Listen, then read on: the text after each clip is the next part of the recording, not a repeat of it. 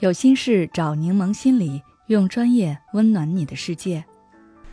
今天想跟大家分享的是，学会框架效应的人说话都变得好听多了。试想一下这样的场景：A 医生告诉你，这次手术有百分之九十的成功率；B 医生告诉你，这次手术有百分之十的失败率。你更愿意让哪位医生做手术？相信不少人会选择前者。其实认真听，这两种表述在本质上是一个意思。但为什么大家就会倾向于前者呢？这就涉及到心理学上的一个概念——框架效应。框架效应是指，我们在面对相似问题时，不同的表述方式会让我们做出不同的决策。这源于我们对信息的处理习惯。一般来说，我们习惯于对问题进行归类。并与我们过去的经验联系起来。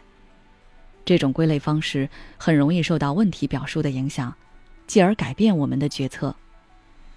正如开篇的例子中，我们更容易接受和理解手术成功率这个概念，因为听到“成功”两个字，我们的思维被定在了一个成功的框架下，脑海中就会浮现我们痊愈后的美好画面，让人心情愉悦。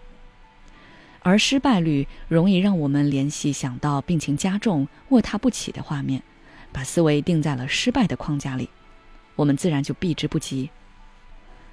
而在生活中，有很多场景都是在应用框架效应，比如商场宣传语都是告诉你自己的活动最便宜，一旦你接受了这个便宜的框架，就很容易被吸引，继而消费了。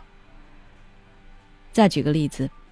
你去干货店买二十块钱瓜子，一家店的老板抓了一把上秤后，不断往外拿；另一家店的老板一直往秤上添加。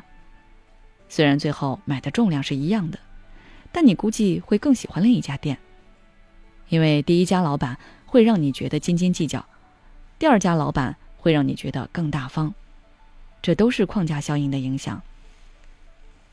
可见。我们可以利用框架效应来帮自己更好的达成目的。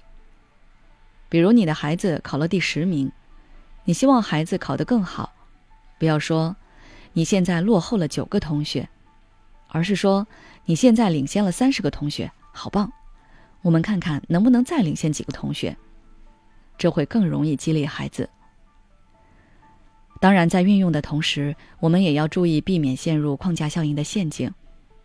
对此，我有以下几点建议：第一，我们要保持足够的觉察，抛弃非黑即白的思维，学着从多个角度去思考，或许能有不同的感悟，做出更明智的选择。比如，你想买一台电脑，A 商家宣传价格比同行便宜，但你别急着下单，先跳出比价的这个框架，看看自己对电脑的需求是什么，性能是不是打折了等等。从多个角度评估，否则即使买了便宜的电脑，不能用或者用着不爽，也是白搭。第二，关注更大的框架。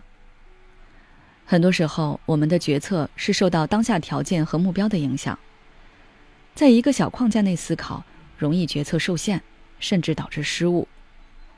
这时候，我们要跳出小框架，进入更大的框架思考。这样，你的决策会更有远见。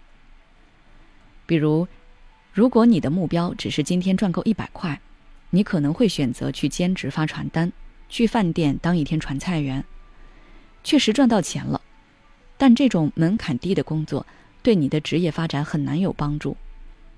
如果你的目标是四十岁之前赚到一百万，你可能会想着先提升技能、培养人脉、整合资源，最后创业等等。眼光和目标更长远，就不会在意一时的得失，更关注整体和长远的利益，也更容易获得发展。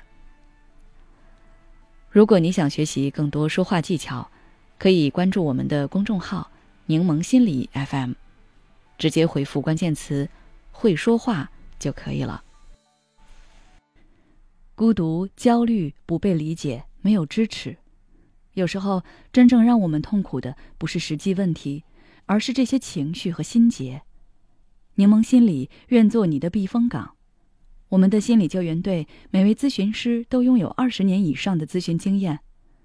现在关注公众号“柠檬心理课堂”，回复“咨询”就可以参加我们的心理咨询活动了。要相信你的生活可以变得更好。